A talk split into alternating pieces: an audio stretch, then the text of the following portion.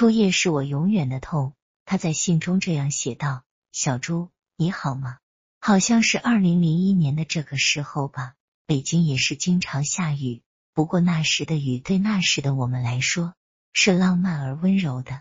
今年新西兰的夏季也特别漫长，这纯净透明的水的精灵，倒好像是这段感情的注脚。在国外的这些日子，夜深人静的时候。”我喜欢读你发表在网络上的每一个文字，那是慰藉我心灵创伤的良药。你还好吗？这次写信给你，是因为有些过去的事情，我一直想听听你的解释，而每次又都难以提笔。我们高二文理分班的时候，其实我一直在等你叫我一起去读理科，可你为什么没有，却固执的选择了你并不喜欢的文科？高考填志愿时，我在等你叫我考同一所学校、同一个专业，或者去同一个城市。可你为什么没有？你依旧固执的选择了你并不喜欢的北方。大三那年暑假，你来北京，我知道你没有什么网友，也不想出国。可是为什么你依然要来北京来学托福？你走的前一晚，我喝醉了，是你把我扶上了床。我知道你哭了。你还偷偷的吻了我一，那是我的初吻。可是，可是你为什么只是吻了我一下呢？出国前我写信征求你的意见，你为什么没有叫我留下来？还有，你选择工作地点的时候，为什么没有告诉我你会选择北京？小朱，你知道吗？我一直喜欢着你，你一直是我心目中最理想的归宿啊！我们从小青梅竹马。我对你从小就有感情，我比你年龄大，照理说应该我谦让你，可是为什么我老欺负你啊？因为因为你一直是我心里最最可爱、最最坚强的男孩子啊！我不愿意当你的姐姐，而是想像你的妹妹般让你宠着，让你疼着。这么多年来，我一直在等待那神圣的时刻，等待你亲口对我说“我爱你”。只要你说出口来。我会马上做你的女朋友，做你一辈子相依相伴、相亲相爱的另一半的。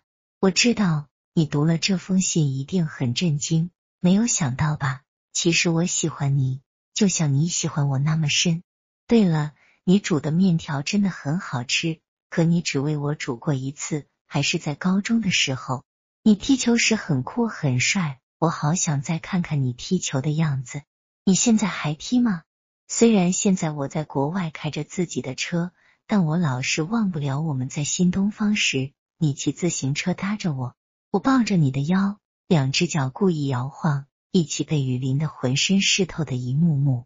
对了，你可能一直没有发现，在大学里，我钱包里的照片一直是我们小时候的合影。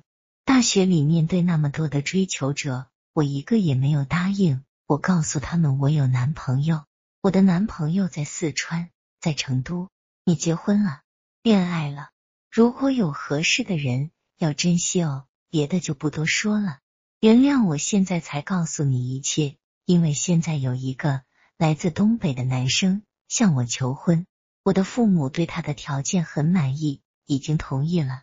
我在国外一个人生活很艰苦，我也累了，也需要男人的关爱。我同意和他谈恋爱。但是我想回国去再看看你，因为你是我今生最爱的男人。看到信的那天，外面下着雨，淅沥沥地，像感动着什么。我像个做错了事的孩子，茫然不知所措，呆呆的对着电脑。我突然感觉人生像是一场梦，我不知道应该如何去承受这样一种命运。对于林林在信的最后提到的那个要求，我更是茫然了。后来我给他回了一封信，我说无论如何我也要再看到他一眼。一个月后他回国了，接他那天我们在北京首都机场紧紧相拥。很久后我发现我们已经泪流满面。瞒着女友，我把林林带到了我住的地方。林林问我是不是已经有女朋友了，我难过地点了点头。因此我们沉默了许久。后来我们深情的吻在了一起。我心中是悲痛的，林林的表情是绝望的。我们做爱吧。林林脱下衣服，表情毅然的看着我。我知道这时候我们心中并无多少欲念，我们只是希望以此来表达对命运的不满，希望以此来了结心中的遗憾。我最终没能抵御住情欲的侵袭，在那个悲伤的夜晚，我和林明合二为一了。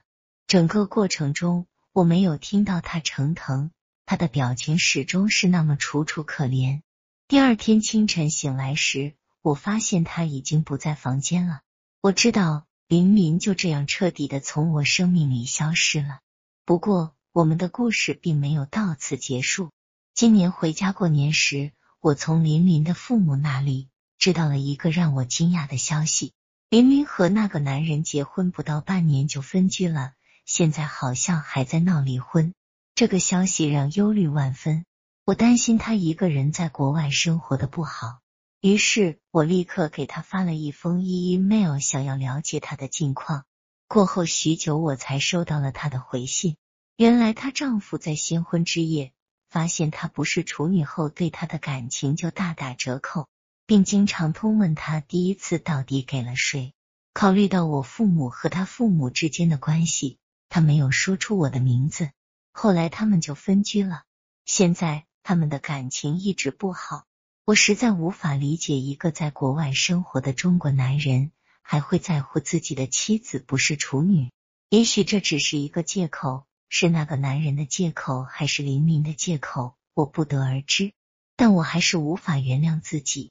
我不知道老天爷为什么要这样惩罚林林，为什么不来惩罚我？为什么要让林林这样一个弱小女子来承受这样的痛？而我。还在这里心安理得的享受幸福的家庭生活，我越来越觉得应该受谴责的是我。我要了林林的初夜，完全足一个错误。如果还能重新再活一次的话，我宁愿和林林永远保留着心中的那个遗憾，因为人生原本就是有遗憾的。